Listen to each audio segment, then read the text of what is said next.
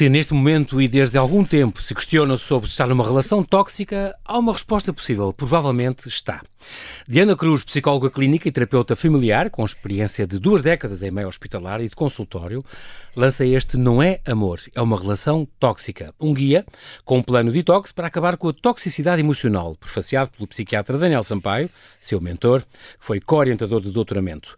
Vamos saber mais sobre relações que começam com uma bomba de amor e passam por um terrorismo emocional até à erosão da identidade e ao aniquilamento total.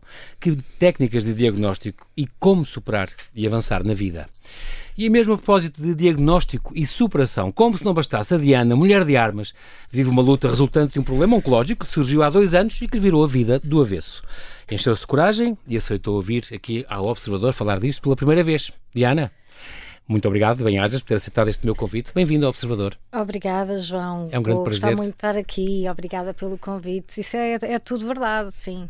A, e a rádio para ti não, não, é novidade propriamente dito, mas tu gostas muito, para ti é um, é um momento mágico, não é? É uma, uma comunicação mágica. Sim, é uma espécie de uma novidade. É a segunda vez na minha vida que eu estou a vir à rádio, portanto eu sou, sou uma novata. Acontece que desde miúda eu tinha muito gosto pela rádio e dizia sempre um dia hei de conseguir ir à rádio só para ver como é que é. Fui uma vez, há bem pouco tempo, uhum. estou aqui agora e sempre, já percebi que sempre que venho quero, quero ficar mais e quero vir mais. Portanto, acho que sim, que quando era miúda percebi o que é que gostava. Vamos então aproveitar o nosso tempo para já para dizer que tu és psicóloga clínica, terapeuta familiar, já com cerca de 20 anos de, de experiência, mas tu não és muito nova, portanto começaste aos 12, provavelmente. Pois, mas, seria bom. Mas, mas, que entraste acidentalmente no estágio académico, foi, fizeste um, um estágio por acaso e, e, e, acabou por mudar a tua vida toda. Sim, um, ou seja, nós temos que escolher estágios académicos para terminar o curso, é isso que uhum. fazemos, no, era isso que fazíamos no, no, na, no curso de Psicologia nessa altura. Agora mudaram algumas coisas, mas é semelhante, na altura ainda era assim, e eu concorria a determinados estágios, mas depois a minha, a minha orientadora de estágio um dia ligou-me, é uma pessoa com quem eu, entretanto, desenvolvi uma amizade muito profunda, um, um dia ligou-me e disse-me, olhe, eu estou-lhe a ligar porque tenho que ir à entrevista do seu, do seu estágio, do estágio em Santa Maria, uhum. no Hospital de Santa Maria, uhum. com o professor Daniel Sampaio, porque eu, eu para, para o professor Daniel tem que mandar sempre bons alunos e, portanto, eu não estou com essas condições agora, eu preciso que, que vá à entrevista. Isto se calhar não me fica assim tão bem contar, mas agora que estou a ouvir não me está só nada não, bem. Ótimo, e então? Mas, e assim foi? E assim foi, Foste. eu lá fui à entrevista porque não fui capaz de lhe dizer que não, achava o estágio uma coisa boa, na altura nem sei porque é que, porque é que não concorri. Eu, eu, hum, eu acho que não tive aquela coisa competitiva que era toda a gente naquela altura queria o estágio com o professor Daniel Sampaio e agora acredito que fosse igual se ele ainda lá estivesse. Está jubilado, catedrático jubilado. Claro, e está, está, está ótimo, está muito bem, recomenda-se. Uh, mas era um estágio muito concorrido e eu já nem sei bem, mas eu acho que na altura eu pensei só, ai, eu não vou entrar aqui nesta, nesta fome de competição pelo estágio. E escolhi outro, outro, outros estágios, também de meio hospitalar, e, e, e, esta professora, que na altura ainda não me conhecia bem, eh, telefonou precisamente porque percebeu que, o contexto hospitalar me interessava, mas eu não tinha concorrido àquele estágio. Efetivamente, eu era boa aluna, porque eu, eu gosto uhum. muito de estudar, agora até gosto mais do que naquela altura, mas era, uhum. era boa aluna. E tens mudado de assuntos? Tens estudado outras coisas? Tenho estudado saúde uma, e outro género? uma série de outras coisas Exatamente. e tenho muito interesse nisso. E eu disse: pronto, se tem que ser, então, então lá, lá vou eu. E fui, e na verdade, ainda bem que fui e gostei muito. Caramba porque foi um pontapé de saída para uma série de coisas profissionais e também pessoais, na verdade. E é muito curioso porque ele, é, ele tu és doutorado em Psicologia uh, Clínica da Família uh, e uh, é engraçado porque a tua candidatura foi, foi, foi entregue assim a papo seco, papo seco. João, a papo seco. Estavam já a comissão da, avaliação das propostas, a candidatura já ia começar a reunir para escolher e tu chegaste à porta a correr com o teu. Sim, eu, eu soube tarde. É tão bom. É, é, isto foi, isto na verdade Nada foi... acontece por acaso, eu acho. Eu acho que nada acontece por acaso. Eu soube tarde, porque não tinha que saber. Eu estava a fazer um programa de mestrado e soube que com aquele primeiro ano de mestrado já, já concluído eu poderia concorrer a doutoramento. Obviamente depois era avaliado o currículo ah. e, e, a média, essas coisas todas uhum. que se avaliam todos os candidatos, não é? Para se fazer o rácio. Uh, para se pontuar os candidatos, Mas. O, o prazo estava um deadline, com certeza, estava uh, Eu só soube no último dia e, portanto, eu fui a correr para casa, pôr o, o meu currículozito, um zito na altura, não é? Porque Sim. eu fiz mestrado logo a seguir à licenciatura, não tinha grande é. currículo, tinha publicado dois ou três artigos, também porque o professor Daniel, lá está, eu tinha estagiado na, no serviço dele, fomenta muito esta coisa da investigação e da publicação, e portanto eu tinha duas ou três publicações, isso ajudava-me, tinha uma boa média e tal, aquelas coisas que eram precisas, e eu fui lá já no dia bater à porta da diretora com, com, o meu currículo e a minha candidatura, ainda ia tudo em papéis, e assim com o meu melhor arzinho dizer, professora Luísa, está aqui a minha candidatura, se ainda puder contar, e pronto, fui avaliada. És de facto uma mulher que arrisca e que gosta de se adaptar a estas... Uh eu... Isto acontece às vezes, de repente. Estas coisas acontecem. Em situações que não estavas à espera e que não, que não planeaste. Eu não sou uma boa pessoa a fazer planos a muito longo prazo. Ok.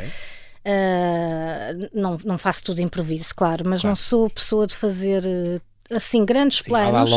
Sinto sempre que as coisas me vão acontecendo. O que eu tento fazer é depois aproveitar o melhor delas uhum. e aproveitando também aquelas que, que, eu, que eu quero e, que, e claro. que, que, também eu sinto claro. que me interessam, não é? Mas quando elas me interessam, eu tenho essa ambição.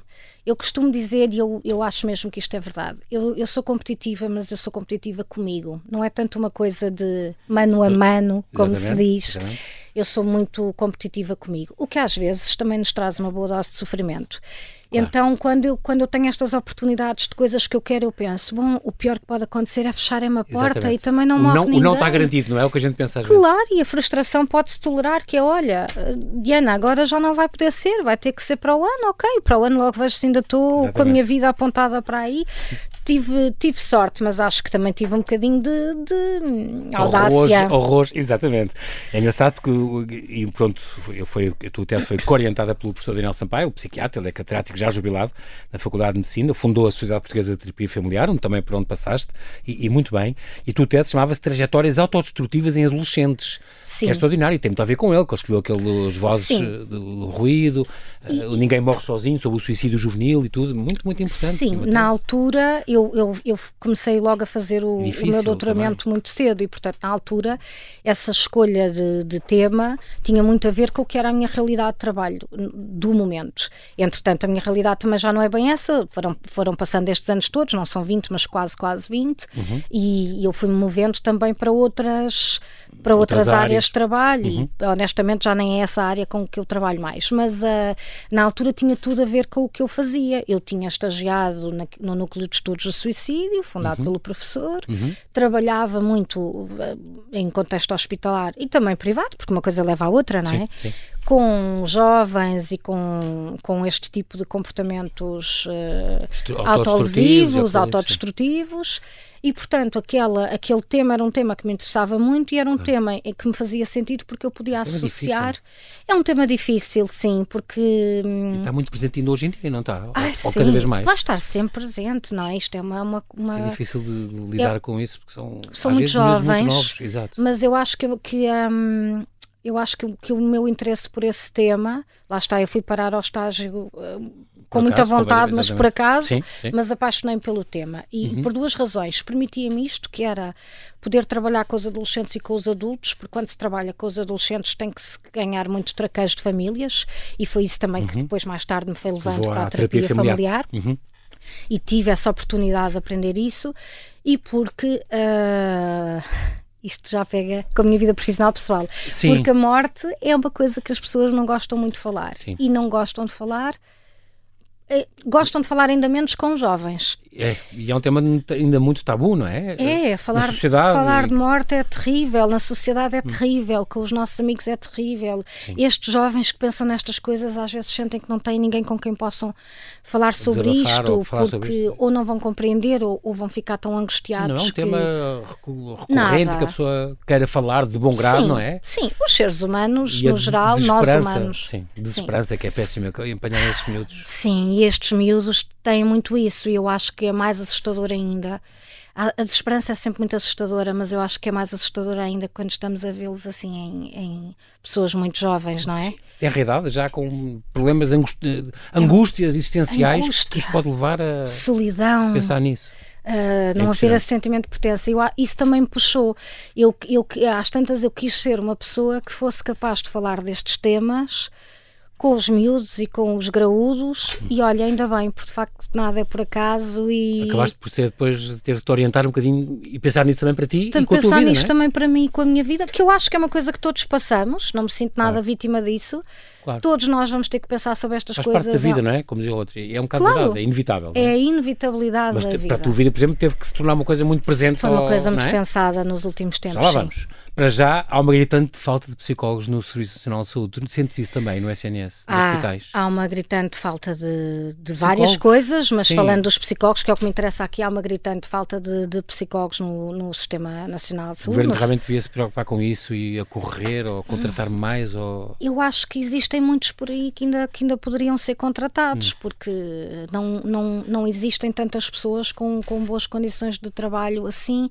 Eu acho que há muito bons psicólogos que mereceriam melhores condições de trabalho do que, do que têm, Uhum. o que faz com que também aqueles que têm trabalho nestes serviços. eh, estejam lá, mas também com condições de trabalho muito difíceis, que Sim. às vezes também, se- sem estar aqui a querer defender causa nenhuma, mas os dois lados são difíceis. As pessoas quererem trabalhar e não terem acesso a estes serviços que bem precisavam Claro. de ter lá as pessoas E os que trabalham lá e não têm as condições ideais, não para é? trabalhar porque estão Claro. sobrecarregadíssimos. É É, difícil fazer um bom trabalho. É, É. é- seria importante, sim. Gostaria muito de ver isso É engraçado acontecer. porque és uma pessoa muito ligada também à tua saúde física, sempre foste muito corredora e chegavas a correr eh, duas, três vezes por semana. 10, 12 quilómetros, É sim. impressionante. E o ginásio também gostavas muito. Até que esta coisa oncológica, este canto que depois te, te agarrou, aí travou um bocadinho as tuas corridas, teve que ser. Teve que ser. Agora estás a voltar devagarinho ou não? Ah, tô- agora ainda, ainda não estou na fase da corrida, mas já, Ok. já estou novamente na atividade física, a fazer o meu treino. Faz muita falta, não faz? Ai, muita. Se sentiste saudades disso, ter que parar um tempo. Muito, porque é uma coisa. Eu sou uma pessoa Ativa. muito, ativa, muito Uhum. física, eu preciso de gastar a minha energia física Uhum. E tenho também muitas ideias e, portanto, a energia física também ajuda a Claro sossegar sim. um bocadinho a mente. Foi uma coisa que eu me habituei a fazer desde miúda e qualquer pessoa que esteja a ouvir sabe que quem faz atividade física eh, se habitua, mesmo que faça, eu não fazia no exagero, fazia meia hora, 40 minutos por dia e faço agora Sim, também. Um, e senti muita, muita falta porque era, era, era também uma estratégia, não é? Claro. Eu, eu, eu fazia o meu exercício físico de manhã, o que tornava o meu dia muito maior, e de manhã é para duros, 6, 7 da manhã. Sim. É não para é duros, um. não é para meninos isto, não, é para Não, meninos nem não. para meninas, isto é para duros. Ah, e isso torna o dia maior e, e ah, melhora a nossa energia, melhora até a concentração e eu sentia-me de facto mais disponível para o meu trabalho. Claro que tive que parar, isso não foi inicialmente muito fácil de aceitar. Não tive que parar logo, logo.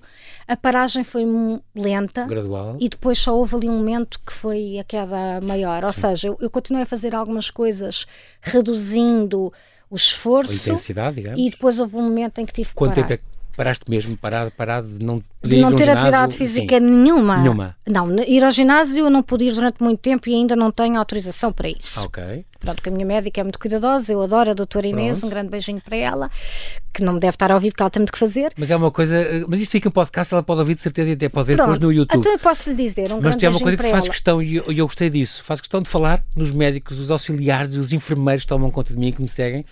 São pessoas extraordinárias que fazem um trabalho. Fazem. eh, Eu, quando escrevi isso, quando escrevi isso, até foi. Eu, eu adoro realmente a minha médica, tenho uma grande Uhum. confiança nela, por, por tudo e mais alguma coisa que passámos já juntas. Uhum. Eh, eu com ela, não é? E ela acompanhar-me. Claro. E depois há um grupo de pessoas que fica muito marcada, que é o grupo de, de profissionais que. E, eu- e eles sim precisam de ouvir isto, porque devem ouvir pouco. Uhum. Que são o grupo de profissionais da equipa de transplantes, que estão ali connosco, no meu caso, seis semanas, ahm, a fazerem-nos tudo e a terem muita paciência com uma pessoa que está absolutamente fechada e são incríveis.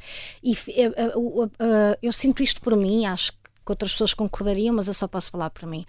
O, o estado de fragilidade tão grande em que se está naquele momento, que é enorme, e eu não tenho nenhum Claro sim. problema em dizer isso, Uhum. é tão grande que aquelas pessoas ficam gravadas no nosso coração Claro por sim. gestos até muito, muito simples que elas fizeram. Mas que ali valem, valem ouro, Ouro, nesse- nesses momentos, não é? ouro. Que a pessoa sente-se acompanhada e sente-se acarinhada e é muito importante. Eu, eu quem nos está a ouvir, se calhar ainda não sabe, é melhor dizer isso, porque eu ia e, vou falar com a, com a Diana Cruz sobre este livro dela, Não é Amor, é uma relação tóxica, este plano de detox para acabar com a toxicidade emocional, uh, este, este livro da editora Manuscrito. Vamos falar disso, vamos ter tempo a falar disso, mas eh, um, ehm, ao saber também da história da, da Diana, apareceu este, ah, tive uma complicação de saúde nos últimos dois anos e realmente não é uma complicação qualquer, este mielonoma, uh, mieloma múltiplo que, que ela tem, é um, é um cancro uh, que tem a ver com a medula e com os plasmócitos uh, que se multiplicam normalmente na, na, sem controle na medula óssea e, portanto, em outras partes do corpo mas realmente era um elefante na sala. Eu não poderia falar contigo só sobre este livro, que é muito importante, e já lá vamos a este tema,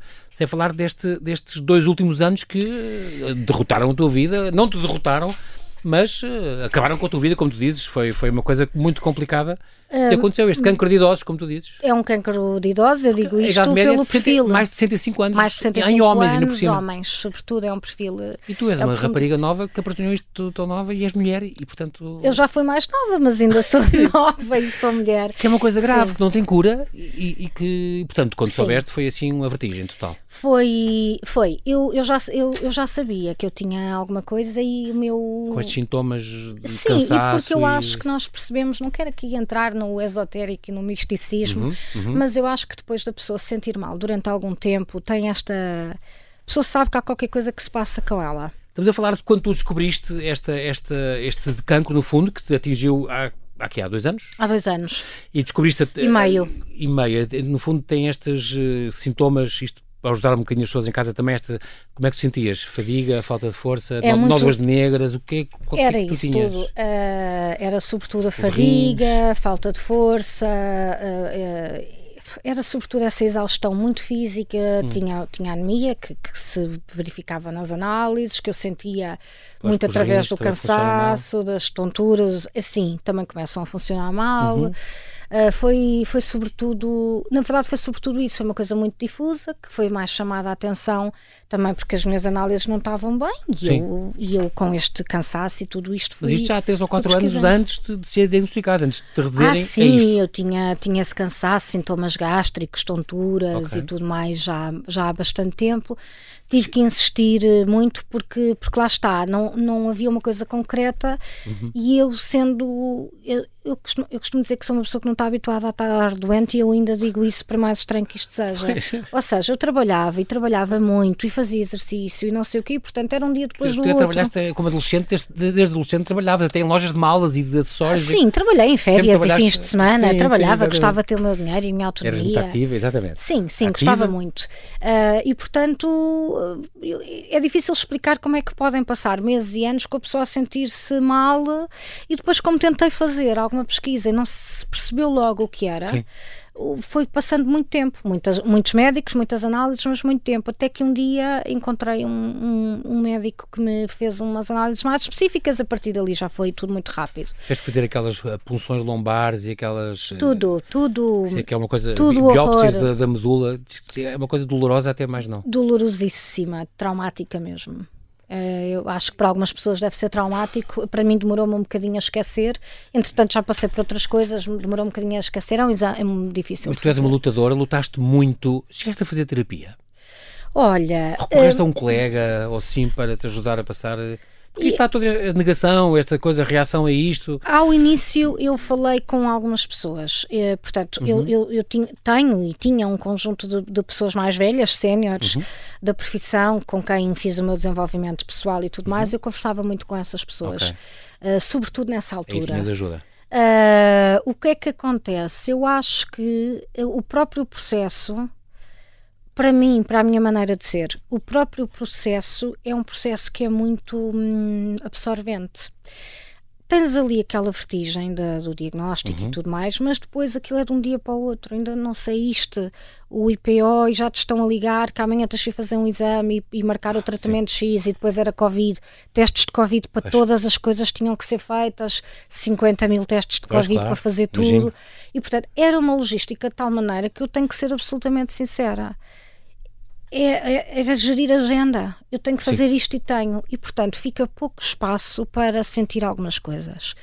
um, a pessoa vai sentindo, claro que sim, claro. ainda para mais eu sou uma pessoa bastante analítica e introspectiva, pensas nas coisas, meditas. Sim, penso muito nas coisas e portanto acho que não deixei de fazer isso.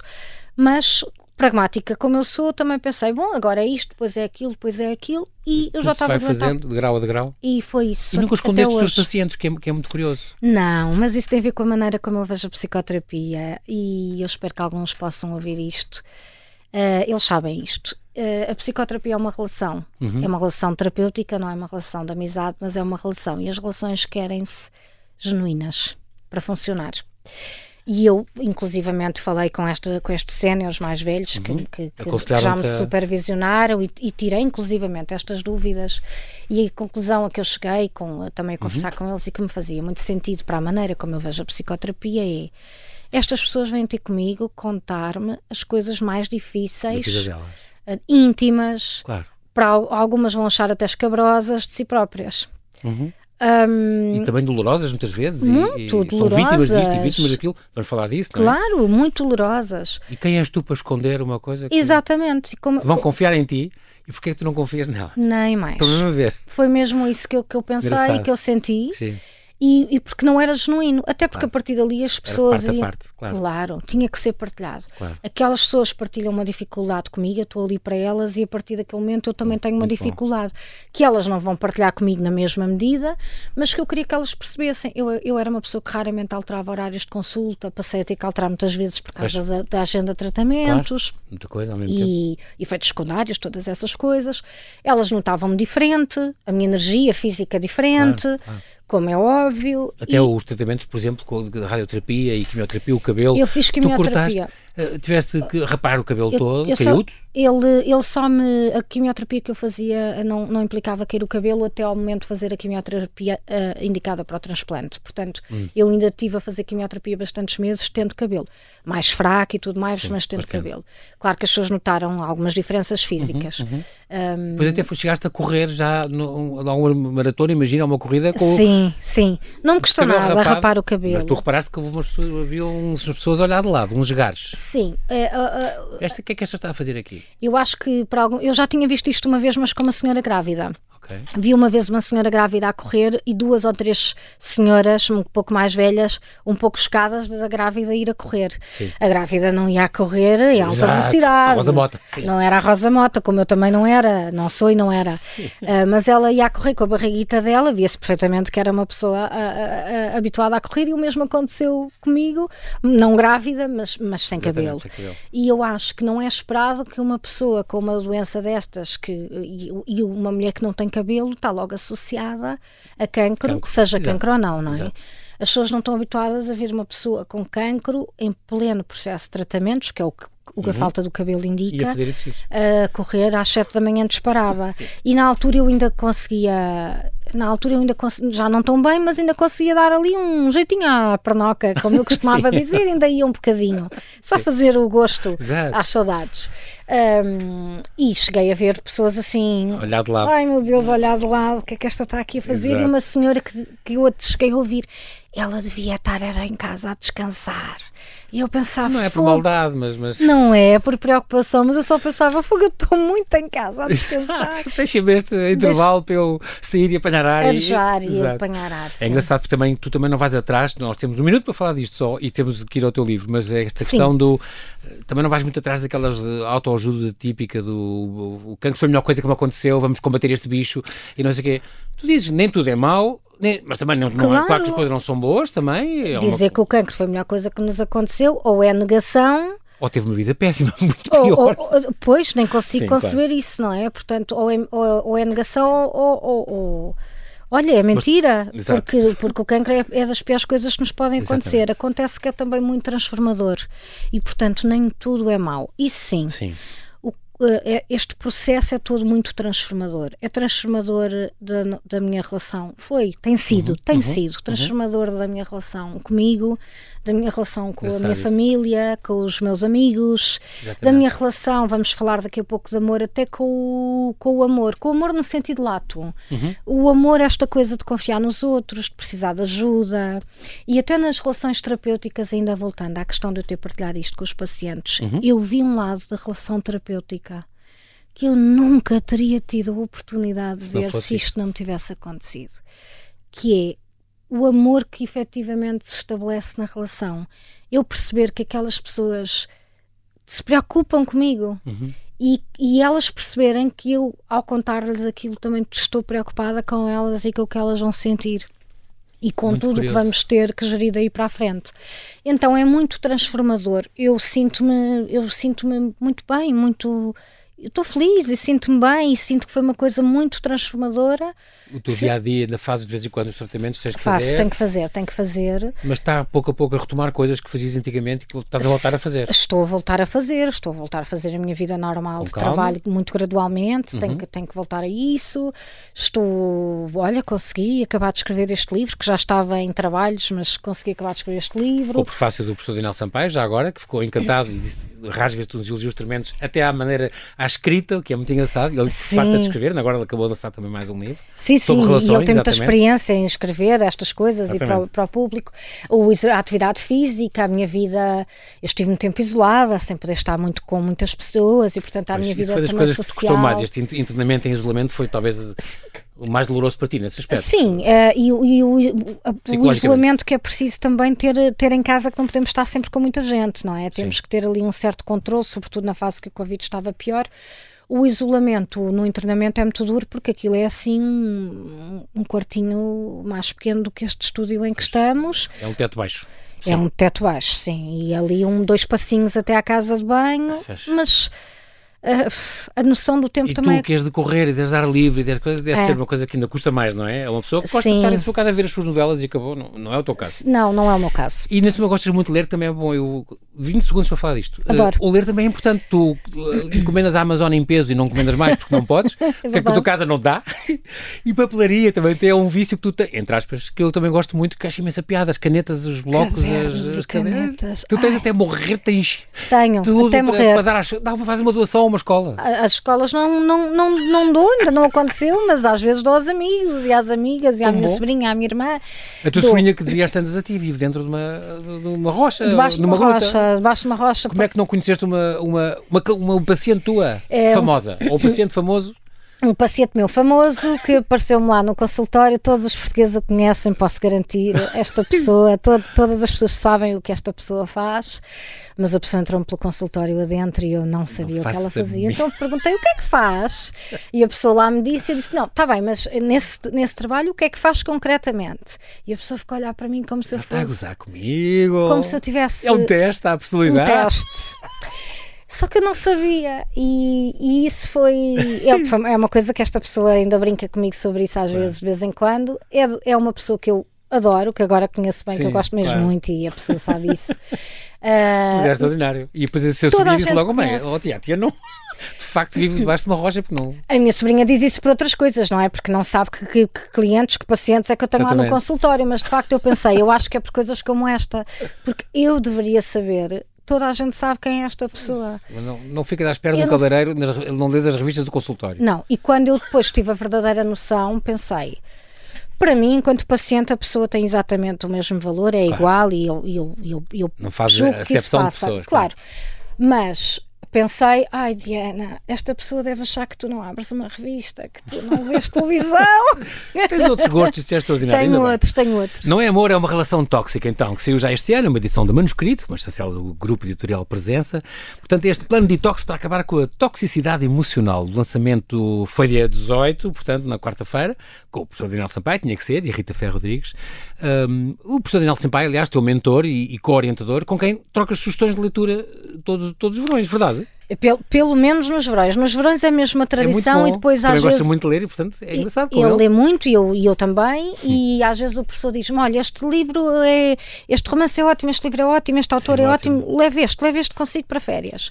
E eu. Assim, e às vezes não é só nas férias, e eu efetivamente. Uh, ou, ou compro o livro, às vezes ele empresta-me também alguns e eu falo também dos livros que leio que gosto, mas, ah, mas regra geral ainda é esta esta mentoria de ser o professor a dizer-me, e são sempre muito bons romances, ele tem, ele tem bom gosto. Ficção, lês muito? Gostas? Eu leio, eu leio romances se for de, de autores assim de algum peso, não uhum. gosto daquele romance muito levezinho, okay. mas gosto de bons romances e gosto, leio coisas da minha área, uhum. eu leio um pouco de tudo. Pronto. És leio, omnívora nos livros. Eu gosto muito de ler, é muito tranquilizador. Este, ainda bem que esta vírgula no título está bem posta, não é amor, é uma relação tóxica. Mas pode, podia ser lido, não é amor, é uma relação tóxica. Quer dizer, pode ser lido pelo contrário, repara. Tu escreves de mulher para mulheres, mas no entanto, uh, Diana, isto serve muito também para para homens, porque isto também serve muito para relações também laborais e também de namoros. Namoros tóxicos é, é uma coisa que se fala muito hoje em dia também. Ah, sim, é? sim. É, eu espero que este livro também, começando pelo. seguindo a ordem que tu, que tu seguiste aí, eu espero que este livro sirva também aos homens. Há, há homens que podem ter relações claro tóxicas na perspectiva de serem eles as vítimas. Sim. O, o, que nós habitual... achamos é que é mais habitual serem as mulheres, Sim. obviamente também há homens, e eu acho que esses homens podem ler o livro, e os homens que são os atuais companheiros saudáveis, ou os amigos, ou os irmãos, ou os pais destas mulheres também vão ter todo o interesse. Exatamente. E este livro, de facto, é mais vocacionado para relações amorosas, sabendo nós que, que as relações tóxicas podem estar nas amizades, nas chefias. Uhum podem ser os pais ou as mães, os elementos tóxicos. Este livro eu foquei realmente mais nas relações ditas amorosas. Uhum. E existe também muito no namoro, nas, nas relações mais. Mais jovens, no, digamos assim. Nas camadas mais jovens, sim. E a, a média de mulheres vítimas aqui seria que 20, 40 anos, casadas ou não? Empiricamente, daquilo que eu conheço e uhum. das, das mulheres com quem eu, que eu acolho e com quem estou habituada a, a conversar e a ajudar, uh, sim, são sobretudo essas gerações acho que há um pouco de qualquer uma, mas são sobretudo essas, essas gerações que podem ser relações de namoro, de coabitação, podem ser casamentos já mais longos, pode haver, podem haver filhos ou não. Isto tem mais a ver com as características dos elementos envolvidos do que com essa configuração familiar. Uhum. Eu devo dizer que nós não temos muito tempo, mas vou dizer que é importante, porque tu dizes, fazes questão de dizer isto não é amor, é uma manipulação, é poder Uh, estas relações, quando isto acontece, esta leitura e tu avisas, pode ser desconfortável, eu acho que para muitas pessoas vai ser. Já tenho e, algum feedback sobre isso. E, e, e é, porque tu, ao perceber-me e ler este livro, percebe-se isso. Uh, uh, ajuda a perceber quando é que a pessoa sabe quais são os sinais de alerta, tu falas nisso, quando é que a pessoa sabe que está num relacionamento, relacionamento tóxico, um, e tu dizes essa coisa que eu introduzi-te logo a dizer isso, se você acha que está, está a pensar se está ou não numa relação, provavelmente quem tem essa dúvida normalmente está. Portanto, a pessoa aqui tem imensos testes, tem, tem estas coisas que tu fizeste bem, com os testemunhos também de mulheres a, a falar da sua vida, um, e muitas destas coisas eh, se passam sem as pessoas se aperceberem que estão a cair nesta, nesta espiral. É tremendo, as pessoas podem às vezes estar anos e anos e anos numa relação tóxica e não saber e aguentar que são boazinhas e querem ajudar aquele homem e ele vai mudar de certeza, o amor tudo muda e um, isto próprio, pode ser perigoso. Isto, é, isto pode ser muito perigoso, isto pode ser de facto um, destruidor da identidade destas é mulheres. Uh, é possível passar muito tempo, meses ou anos e, e, bastantes anos até nestas relações pela, pela forma como a própria relação se desenvolve. É uma relação onde há, onde há muita manipulação, onde há muito reforço intermitente e portanto dá lugar a muito espaço de interpretação e a muita ambiguidade. Repara que é uma relação que começa com um uma enorme bomba de sedução em que o, a cara metade, o parceiro tóxico, parece uhum. de facto uma alma gêmea, a outra metade da laranja. E outro acredita isso? E a pessoa capta essa sensação, essa paixão enorme. Isto é tudo o que eu quero, não é? Uhum. É uma relação assim onde a compatibilidade é 100%. para manter isto? E, e, isso leva precisamente Exatamente. ao que estás a dizer, é, nem toda a gente consegue ter alguém que é 100% compatível. Exatamente. Portanto, vale tudo para manter isto e depois é este vínculo tão intenso que, que, é, que é forjado, que vem de uma manipulação, não é? Da, da construção desta é ideia da É sempre um grande sedutor que faz isto, não é? Ah, sim, um grande sedutor. Mas depois isto transforma-se naquela coisa que tu dizes, o terrorismo emocional. Que é a segunda fase, depois dessa fase de sedução, quando a vítima já está assim bem Presa, vinculada, no exato, no anzol, porque está apaixonada, porque já comprou aquela ideia de relação uh, conto de fadas de almas gêmeas, começa a ser gradualmente uh, o, o, terrorismo, não é? é humilhada, é, é criticada. Humilhada, criticada, controlada, de formas até às vezes muito implícitas. Qualificada. Uh, muito. Há esta violência psicológica também, esta chantagem. Muito, não, não estás a perceber nada do que se está a passar. Essa pessoa está-te a enganar, só tu é que não vês. Estou farto de ouvir, não dizes nada de jeito. Estás-me a chatear e eu tive um dia tão longo e estás-me a chatear agora com essas tuas tretas. O teu trabalho não tem importância nenhuma. Medalha, é? Aí vem, vem Começa, exatamente. E é gradual e no uhum. início ainda é um bocadinho intermitente entre toda esta desqualificação e uns momentos de sedução, que estão muito associados também à, à tentativa de gratificação sexual e tudo mais, mas cada vez mais são menores os momentos de conto de fadas, entre muitas uhum. aspas, e, uh, e, os momentos de desqualificação que são cada vez mais e maiores. E esta é a maior parte da relação. Durante este terrorismo emocional, o que acontece é mesmo terrorismo, ou seja, a pessoa é destruída, a pessoa já não sabe o que é que está a passar naquela relação, já não percebe quem é aquela pessoa porque a relação não começou assim, Exatamente. começa a ficar muito insegura, a ter comportamentos típicos quem fica muito inseguro, a ter dúvidas quanto ao seu julgamento, Sim. a ter uh, insegurança, a ter ciúme, a exigir coisas da relação que se calhar até são básicas, mas o companheiro, como é muito tóxico, passa a ideia de que não são nada básicas, que são exigências estranhas, que ele não tem nada que dar nada daquilo, e portanto a pessoa começa ela própria a comportar-se de maneiras que não reconhece em si mesma e cada vez mais isolada, porque esse trabalho de isolamento também é feito nessa relação tóxica. Aniquili, uh, uh, vai aniquilar a sua identidade também, não é? Totalmente. Portanto, muitas vezes sai-se daqui, este livro ajuda a perceber se é ou não, e tem uma série de testes, como, como tu lhe chamas, e estes, estes, estes questionários que, que, tu pões aqui, que são muito importantes para as pessoas fazerem e, e passarem por eles. Tem alguns testemunhos, tem estes exercícios, como tu lhe chamas. Um, e, e, também testemunhos de mulheres uh, que vão falando da sua vida, são casos reais, como fazes questão de dizer, uhum. uh, e uh, não confundir com discussões, porque as discussões de uma relação normal não. Podem ser até saudáveis e faz claro, parte, não é? As, uh, toda, uh, aliás, o problema do, do, daquela fase inicial de conto fadas vem mesmo daí. Não confundir com discussões, porque todas as relações têm discussões, têm incompatibilidades claro. e têm discordâncias. Claro. E todas as pessoas podem fazer alguma coisa menos apropriada em dado momento. Isso é normal. Nós todos somos humanos. O, o, o, o, contrário é que já pode ser um é, problema, é que é se eu tenho a expectativa de encontrar um parceiro 100% compatível com quem eu consiga viver o tal conto de fadas, que no fundo é uma ideia romântica que nós temos sobre claro, o amor, claro. isso é que pode trazer um problema. Uhum. Porque se eu acredito nisso, eu vou acreditar naquela sedução, naquela bomba de amor, Exatamente. que é precisamente o, o anzol que me vai agarrar a uma relação tóxica. Claro. Nós devemos ter uma expectativa madura sobre o amor. Ninguém é 100% compatível. Ninguém é assim tão igual a nós. E não tem que ser. O amor é precisamente nós fazermos esse jogo de, de compatibilidade e de também, adaptação não? também e um de outro, adaptação. Não é? Cedência àquilo, se for preciso. Não é? Cedência aqui, cedência ali, não é anulação, não é ceder tudo pelo outro, porque isso é o que acaba por acontecer Exatamente. nestas relações, Sim. porque passa de um extremo ao é, outro. É um limite, não é? Claro. Quando passa um limite fica patológico. Claro. É como o ciúme, ou assim, um bocadinho se calhar é saudável, mas é o ciúme doentio. Exatamente. Evidente. E, e quem não tem essa expectativa de contos de fadas se calhar não tem tanta necessidade de entrar numa relação como esta, porque se é demasiado. Há uns tempos num programa alguém me disse isto. Se é demasiado, então é para desconfiar, não é? Sim. Quando a esmola é grande, o Santos confia. O Santos confia, porque de facto as pessoas não são tão iguais a nós. Eu não devo esperar isso. E, e, a pessoa só pode estar a forjar essa semelhança para tornar aquele momento de vínculo, aquele processo. Aprender ainda mais, digamos assim. Mais e mais depressa. E mais custa depois largar, não é? Claro. Isso é que se pode arrastar durante anos e com reatamentos, tu falas disso anos. no livro. São exemplos muito bons. Aliás, o nosso tempo voou. Claro. Mas é, é verdade. Um grande, foi um grande. Esta conversa durou para mim 5 minutos, mas foi quase. Sinto mesmo. Foi extraordinário, foi muito bom.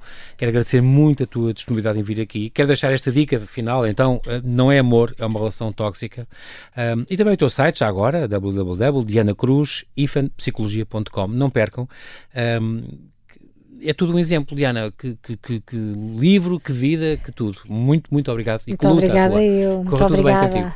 Bem, obrigada. Até à próxima. Ah, muito obrigada.